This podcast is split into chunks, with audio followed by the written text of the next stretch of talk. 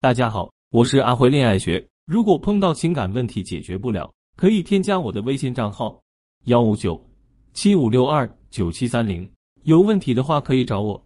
结婚之后的你有没有过孤枕难眠？你是不是也曾靠在床边，在昏暗的灯光下等着老公回家？可他回家的时间却越来越晚，他总有说不完的理由，有时候是工作忙，有时候是应酬，有时候他连借口都不愿找了。你问他昨晚去哪儿了，男人反倒来一句：“你不要多管闲事。”这时候你才发现，原来老公不回家已经变成了日常。即便男人在家，他跟你互动的时间也越来越少了。他坐在沙发上看电视、玩游戏，你独自面对孩子，面对一大堆的家务。明明是两个人的电影，为什么现在变成了你一个人的独角戏？学员佳丽的老公是一家公司的销售总监，工作很忙，有时候还要带着下属一起去跑业务。比送外卖的还要累，可即便这样，男人下班了也不愿意回家。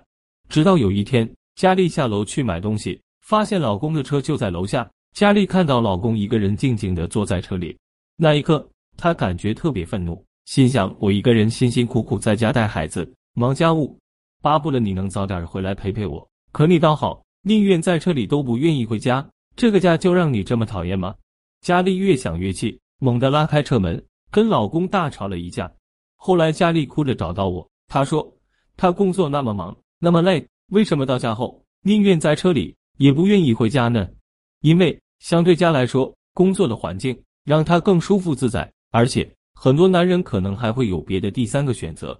针对这种情况，我的建议是佳丽应该改善家庭环境，破除男人觉得回家就是不好的负面预判。这里的改善分为两个方面：一、现实层面。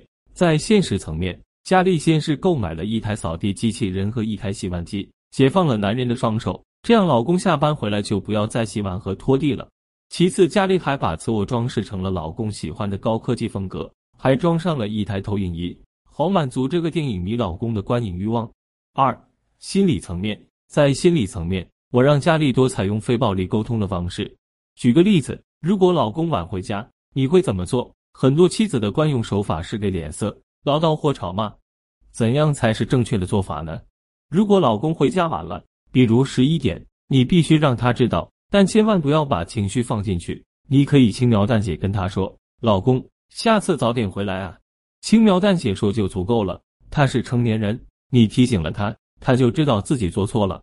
但是你又没有骂他，他就会愧疚和不好意思，他的这份内疚。就会影响他之后偶尔会早点回家。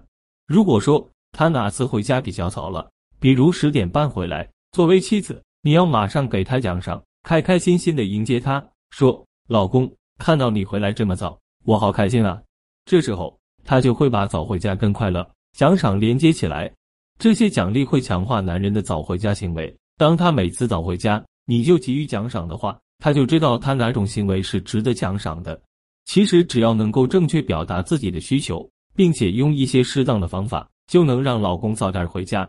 很多人说婚姻是爱情的坟墓，在我看来，这句纯粹是毒鸡汤。在接触过的大量婚姻个案中，事实的真相是，懒惰才是爱情的坟墓。如果你在感情中懒得付出、懒得观察，甚至懒得沟通，那么你们之间的感情真的只有死路一条。聪明的妻子懂得提供情绪价值，不断用理解、尊重。爱带来潜移默化的影响对方，